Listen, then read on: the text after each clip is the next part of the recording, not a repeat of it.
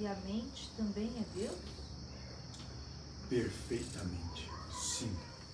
Como eu já disse, a mente é o seu melhor amigo nesse processo. Porque é ela que propõe que você desperte por aquilo, para as escolhas que você mesmo faz e que faz com que você sofra. Então, talvez amigo seja aquele que te é honesto e verdadeiro, apontando as coisas como ele realmente percebe, e não aquele que te adula.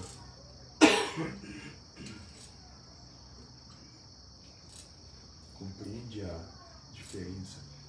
E a mente faz esses dois papéis. Ela te adula na medida que você se satisfaz com o que ela propõe, porque é o que você quer. E ela é um carrasco na medida que ela propõe aquilo que você não gostaria que acontecesse.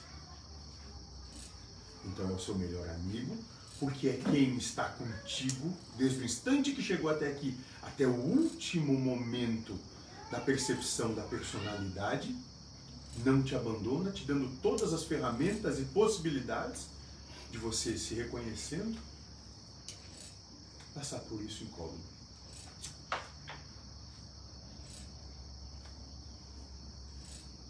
E eu já propus isso em nossa conversa primeira. Conversem com a mente. Porque ela vai lhe propor, sim, todos os absurdos do sofrimento. Ela vai lhe propor, mas ela não vai lhe obrigar. Ah. Aí é a gente que decide, né?